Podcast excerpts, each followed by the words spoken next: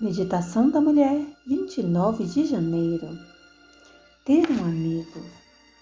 Quem tem muitos amigos pode cair em desgraça, mas há amigo mais chegado que um irmão. Provérbios 18, versículo 24. Alguns dias atrás, liguei para uma amiga da qual eu era muito próxima durante os anos de adolescência. Ouvir a voz dela me deixou feliz e fui lembrada mais uma vez de como éramos e ainda somos amigas chegadas.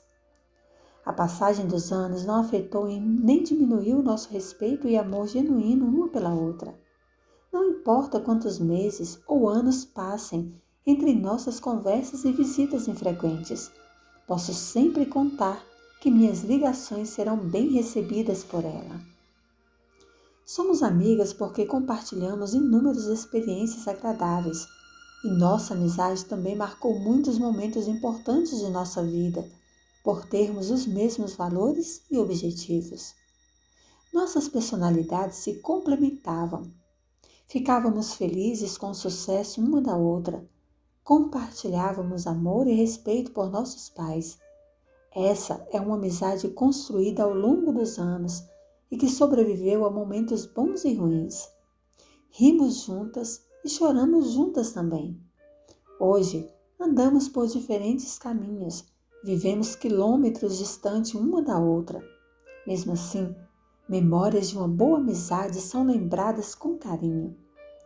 Sei que se algum dia eu precisar, minha amiga estará ao meu lado.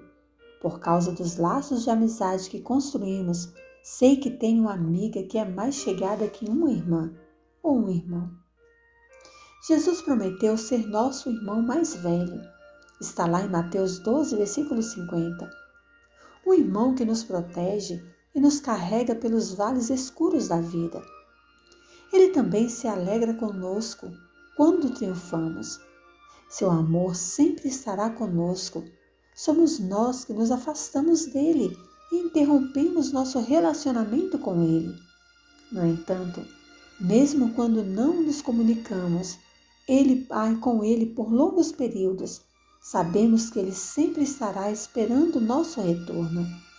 Seus braços estarão sempre abertos para nos receber e assim poderemos caminhar novamente juntos pelo mesmo caminho.